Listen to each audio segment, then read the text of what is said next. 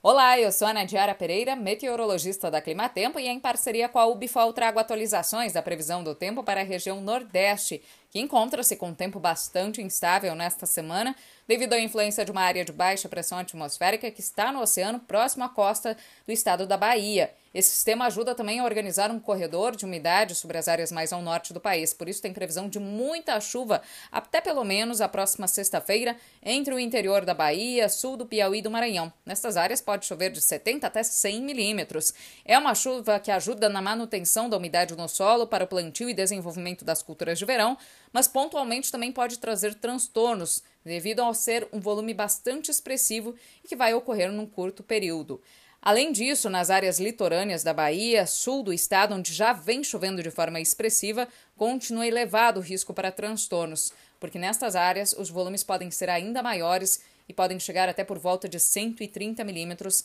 até o próximo sábado. A chuva deve diminuir de intensidade sobre o Nordeste no decorrer da próxima semana, quando as instabilidades mais intensas devem migrar para o centro-sul do país. Com isso, do dia 4 ao dia 8 de dezembro, se espera uma condição de tempo mais seco sobre o interior da região. Episódios de chuva são esperados ainda para as áreas mais ao sul da Bahia e faixa leste da região, além do estado do Maranhão, mas serão episódios bem mais isolados e com menores volumes de água em relação aos últimos períodos.